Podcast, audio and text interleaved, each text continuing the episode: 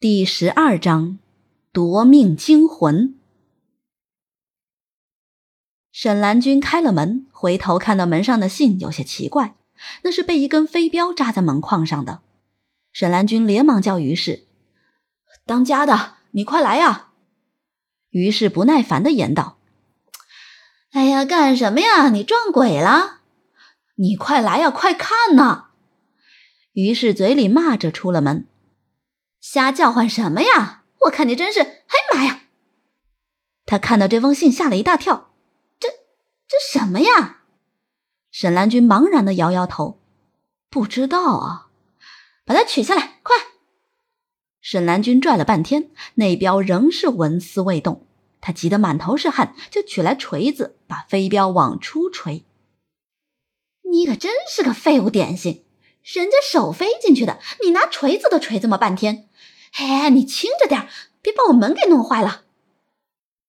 沈兰君忍受着于氏的谩骂，终于把它取下来。好了好了，取下来了，当家的。于是展开信一看，吓了一大跳。明日午时，定取你贼婆狗命。下面是一个用鲜血书成的落款：闯。于是看罢信，战战缩缩的将信放下，脸色变得煞白。沈兰君试探的问：“当家的怎么办？”于是心里有些害怕，但是强颜镇定：“你你慌什么呀？没用的东西。”于是，在心里细细盘算：“你说这个闯是谁呀？”沈兰君被撅回去后，也开始在心里想叫闯的人。两人几乎同时叫起来：“刘闯！”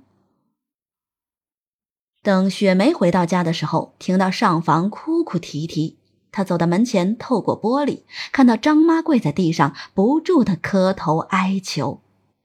于是气冲斗牛的坐在太师椅上，不为所动。他感到奇怪，本想进去问个明白，又怕自己的鲁莽。他感到奇怪，本想进去问个明白，又怕自己鲁莽，反而让张妈多受折磨。他回到铺房，看到凤儿正在和他们窃窃私语。你们知道吗？张妈怎么了？雪梅问道。凤儿赶紧招手让她过来。哎呀，你才回来，出大事了！雪梅连忙走到他们跟前。于婆子今天收到一封信，是要取她性命的信。那他一定是得罪了什么人，他仇人多着呢。可这跟张妈有什么关系？雪梅依旧是茫然的。你不知道那封信呢，是刘闯写的。哎呀，就是张妈的儿子。雪梅听了，似乎有了些头绪。她是听张妈说过有个儿子，可是他为什么要杀于婆子？凤儿他们也摇头。那我们就不知道了。是呀，他妈还在人家这儿呢。大家依然是七嘴八舌的议论。雪梅却望着上房门，为张妈而担忧。等到下午，张妈才颤颤巍巍的从于氏的房里出来。雪梅到了张妈的房间，张妈正跪在地上，冲着观音菩萨磕头。雪梅赶紧走到张妈跟前。张妈怎么了？这怎么回事？张妈抬起头，汗水泪水模糊了她焦灼的双眼。还不是为了我那个不争气的儿子。他，他是给于婆子写了一封取命信吗？雪梅焦急的问道。张妈痛苦的点了点头。他傻呀。他哪能杀得了人家？于奶奶花了大价钱，已经找了侦缉队和警察局，人家布下了天罗地网，就等着他来呢。我看他反而要让人家给杀了，那时候我可怎么办呢？说着，张妈便嚎啕的哭起来。雪梅只能一味的安慰她。到了深夜，雪梅劝慰着张妈睡下。她走过院子，雪雁房间里的灯和前院于婆子的灯都没有灭。雪雁唱戏的包银钱根本养不活她自己，何况她还要抽烟吐，所以她接了一些缝穷的活儿。想必她现在正在灯下缝补。雪梅望着她的房间，叹了一口气。第二天一大早，雪梅就想到张妈的房里守着张妈，恐她寻了短见。等她走到门前时，听到门里有人讲话。她悄悄地站在门前，透过门缝向内望去。他发现雪雁正跪在张妈面前。张妈，你放心，一切有我。雪雁起身向门外走去。你等等！张妈站起来拦在雪雁面前。你不许去！我知道你想什么，你不准去。张妈。你就让我去吧，我不去，我心里难受。雪雁哀求的看着张妈。可我已经快要失去一个儿子了，我不想看着你白白送死。为了他，你不值得呀。张妈狠了狠心，咬着后牙，眼泪扑簌簌的往下掉。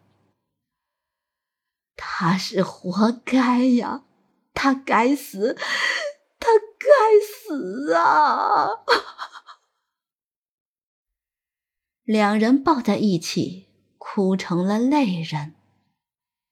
雪梅此时满腔疑惑，但看此情此景，她的泪也止不住的往下流。雪雁抱住张妈，难以抑制心中的愧疚悔恨。张妈，是我对不起你。如果不是我当年……顿时，远处传来“砰”的一声枪响，扰乱了所有人的思绪。雪梅吓了一跳，紧步向院中跑去。张妈和雪雁也跑出门，脸上还挂着泪痕。顺子他们也都走到张妈的门前，大家也都扎起耳朵，静静的听着动静。忽然又响起了枪声，这回是连串的枪声，砰砰砰砰砰。人心有了些慌乱，但大家都克制着自己，强装镇静，宽慰着张妈：“哎，没事啊，枪声离得这么远，不会有事的。是啊，是啊，不能有事儿。”过了一会儿，前院来了一队兵，他们一窝蜂的站在院子里，这些人是警察。大家也都赶紧跑到园门边上，焦急的看着发生了什么事。接着，从门外走进一个留着连鬓络腮胡、脑满肠肥、大腹便便。他习惯性的将嘴唇向右抽动着，那胡子也随着一翘一翘的。他穿着一身警察制服，那凸起的肚子更加明显。他满脸的横肉。眼睛像一头猛虎一样在窥探着一切，让人不安而后怕。这是山西省会公安局的新任警察队队长江灵亭。于是立刻迎了出去。嘿嘿，江队长您辛苦了。沈南君谄媚的欠着身道：“江队长您先屋里请。”江灵亭一开口，一嘴的山东口音。都别忙呢，为民众的治安鞠躬尽瘁是我们的职责。再说，我们都要对得起党国，对得起蒋委员长的信任。嘿嘿，是是是，有您来呢，那可真是我们百姓之福啊！不用说，您今天一定是大获全胜。于是咧嘴笑道，露出一口的黄牙。江林亭拍了拍肚子，摸了摸上翘的胡须。脸上全然一副志得意满的神情，哼，那是自然。区区几个亡命之徒，我一下子就把那个叫什么闯的人给打死了。说完，他哈哈大笑，于是也陪着笑起来。他心里的石头总算是放下了。没等他说完，雪雁已经昏倒在地。这个狂徒可是有命案在身，两年以前他杀了人，可是凶器却不见了，那可是一把三尺长的钢刀。啊，钢刀！于是吓了一跳，莫非是他让沈兰君毁掉的那把？江林亭朝着于是问道：“怎么，你见过？”“哎，没有，没有。”于是急速的回绝后，后背却发了一身的冷汗。啊啊！得知江局长剿灭贼寇，我们当家的特地在静龙饭店摆下了一桌，您一定得赏脸。沈兰君赶紧转移话题，为江灵亭点燃了烟。哎，江队长，您先屋里请。哎，请。三人随即进了屋。顺子和虎娃他们把雪雁扶进了屋，可是张妈没流下一滴眼泪。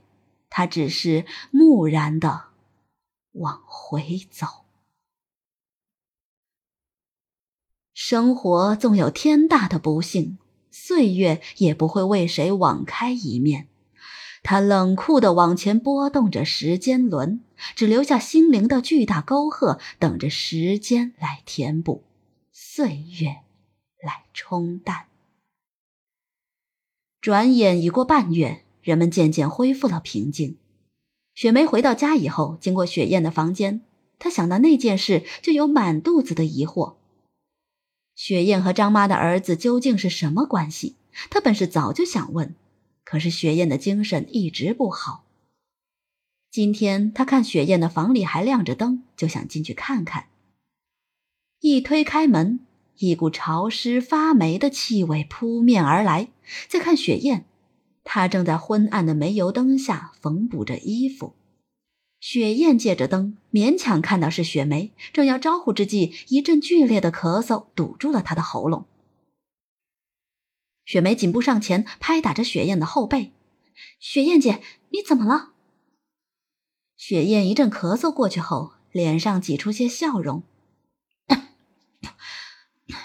没事儿，可能是天凉了，受寒。”